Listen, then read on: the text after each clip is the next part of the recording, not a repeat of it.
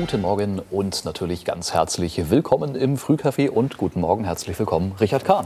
Guten Morgen, Marco, danke für die Einladung. Sehr gerne. Wir sprechen jetzt über deine aktuellen Bücher, über ein ganz aktuelles und das zweitaktuellste sozusagen in dieser Reihenfolge.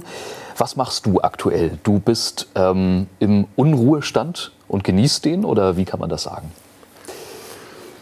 Ich bin von Amts wegen für alt erklärt worden. Vor ein paar Jahren. Ich habe also mhm. meinen Pensionsbescheid bekommen. Bei euch heißt das, glaube ich, Rentenbescheid.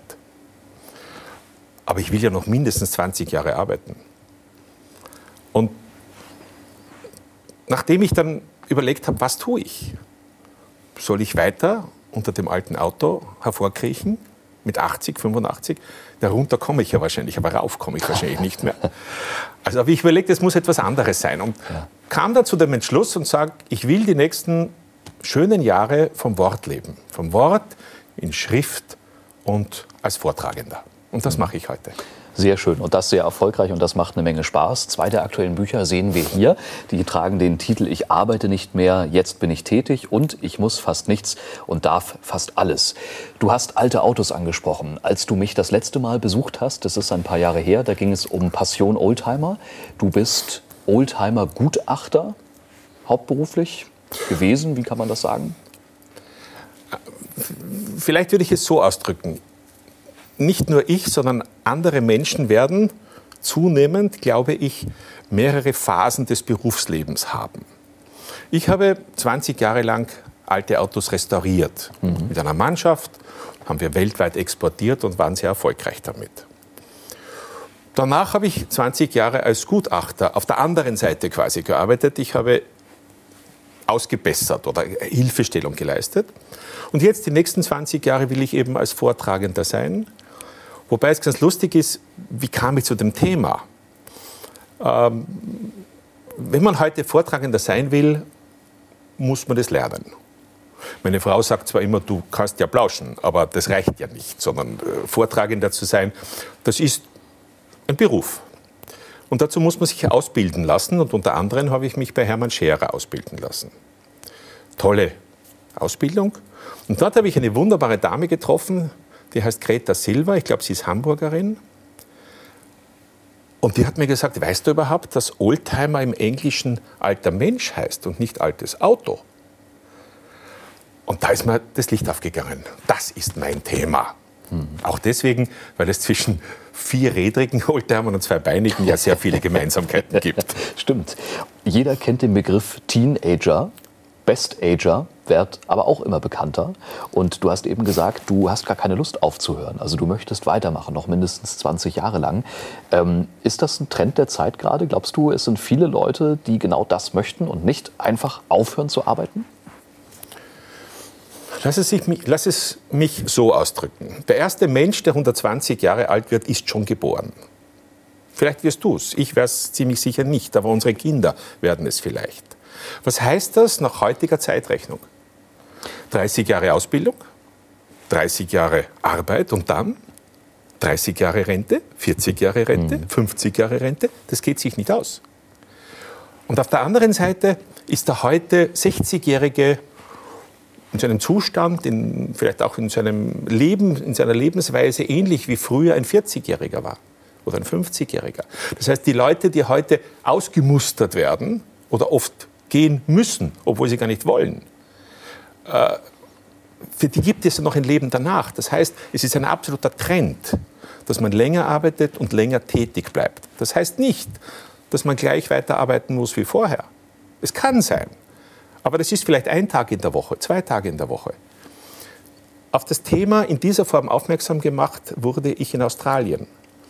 Äh, National Gallery in New South Wales und wir stehen dort in Line die Australier können das. Wir Europäer können das ja nicht ordentlich. Aber wir stehen da, warten wir, bis wir drankommen. Und dort war ein altes, ein altes Mutterl, sage ich so, 90 ungefähr, und hat mir ein Ticket gegeben. Mhm.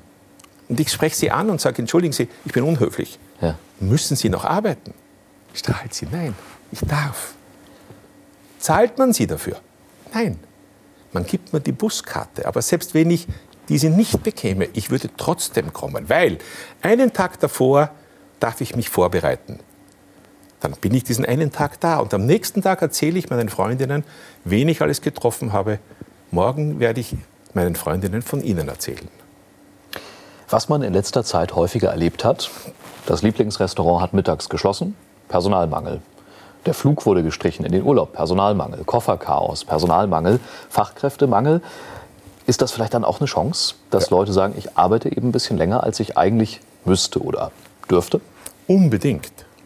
Und zwar aus, aus, drei, aus drei Bereichen heraus. Das erste, um die älteren Menschen einzubinden. Sie bleiben sichtbar, sie bleiben ein Teil der Gesellschaft, sie haben eine Struktur, sie sehen einen Sinn in ihrem Dasein. Das Zweite ist, dass der Arbeitgeber wohl beraten ist, wenn er rechtzeitig seinen älter werdenden Menschen ein Angebot macht und sagt, du bist jetzt, ich weiß nicht, 60, ich hätte dich gerne in Zukunft auch noch, sag du mir, was du gerne willst. Vielleicht willst du in derselben Position bleiben, vielleicht auch einen anderen Job haben, vielleicht eben nur kurz da sein.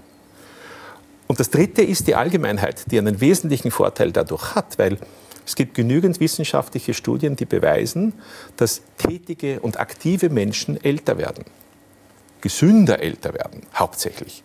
Das Älterwerden ist vielleicht nicht im Sinn des Staates, weil das kostet dann mehr Pension, aber gesünder älter werden in jedem Fall. Viel weniger Pflegenotwendigkeit, weniger Kosten für den Staat etc. Also eigentlich ist es eine Win-Win-Win-Situation. Mhm. Nehmen wir mal den Angestellten und den Selbstständigen. Der Angestellte, der geht dann eben irgendwann in Rente, so wie es eben oder aktuell oder muss gehen. Der Selbstständige hat natürlich die Möglichkeit, dann eben länger und weiter zu arbeiten. Plädierst du auch dafür und sagst dem Selbstständigen ähm, oder besser gesagt dem Angestellten, der jetzt in Rente ist, such dir doch nochmal eine neue Herausforderung, was anderes? Unbedingt. Selbstständige haben die Tendenz, über die übers Pensionsalter hinaus zu arbeiten. Auch die Tendenz zur Selbstausbeutung. Mhm. Die, hat, die hat ein Angestellter natürlich viel weniger. Ähm, aber auch die Leute, die sich sinnvollerweise mit dem Ruhestand beschäftigen, schon rechtzeitig und nicht erst, wenn er wirklich da ist, sollten schon überlegen, was tue ich danach? Habe ich etwas, was mir Spaß macht, das mich am Laufen hält? Darum nenne ich es ja auch das Tätigsein. Also der Unterschied zwischen Arbeiten und tätig sein ist für mich in der Freiwilligkeit. Das eine musst du, das andere darfst du. Also tätig sein kann umfassen Ehrenämter. Wunderbar, ganz wichtig. Unser Staat würde nicht funktionieren ohne Ehrenämter. Und das hält die Leute positiv in Bewegung. Es kann aber auch heißen, eben ein Job. Und es kann auch heißen, ein ganz anderer Job als vorher. Das, was man ewig schon machen wollte. Vielleicht aber auch eine Ausbildung. Vielleicht geht man wieder auf die Uni oder die Volkshochschule und lernt wieder etwas. Alles, was dich in Bewegung hält, weil dein Hirn ist genauso wie ein normaler Muskel. Du kennst das, wenn du äh, einen Arm gebrochen hast, einen Verband hast, nach 14 Tagen wird er lose, weil der Muskel schrumpft. Das Gleiche passiert mit deinem Hirn. Man kann natürlich auch Bücher schreiben und Vorträge halten, so wie du es machst in deinem Fall. Die beiden Bücher, sind es deine Erfahrungsberichte? Ist das so eine Art Tagebuch oder ist das ein Ratgeber für Leute, die in dieser Situation sich befinden, ein gewisses Alter haben und sich überlegen, was mache ich jetzt eigentlich? Ich habe mit beiden Definitionen ein bisschen Schwierigkeiten. Ich will keine Ratschläge geben, weil das sind auch Schläge, die will ich nicht machen. Ratgeber, jein, aber ich habe es so aufgebaut, dass ich andere Menschen habe zu Wort kommen lassen. Ich habe Freunde, Bekannte, Wissenschaftler gebeten, mir Stellungnahmen abzugeben und Geschichten zu liefern, weil das ganze Leben besteht doch aus Geschichten.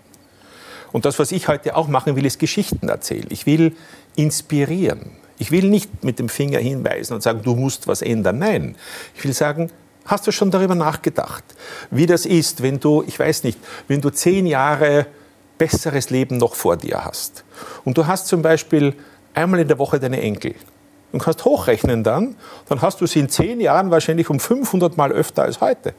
Ist das nicht ein herrliches Ziel, das mhm. anzustreben ist? Mhm. Also das ist ein, das erste Buch, das beschwingte Altern, war mein Zugang zu dem Thema, wo ich viel recherchiert und viel gelernt habe und eher lustige Geschichten, Geschichteln, will ich auf Österreichisch sagen, äh, ja. haben. Und das zweite Buch war dann sehr vertiefend zur Arbeit. Das ist fast eine wissenschaftliche Arbeit. Ja.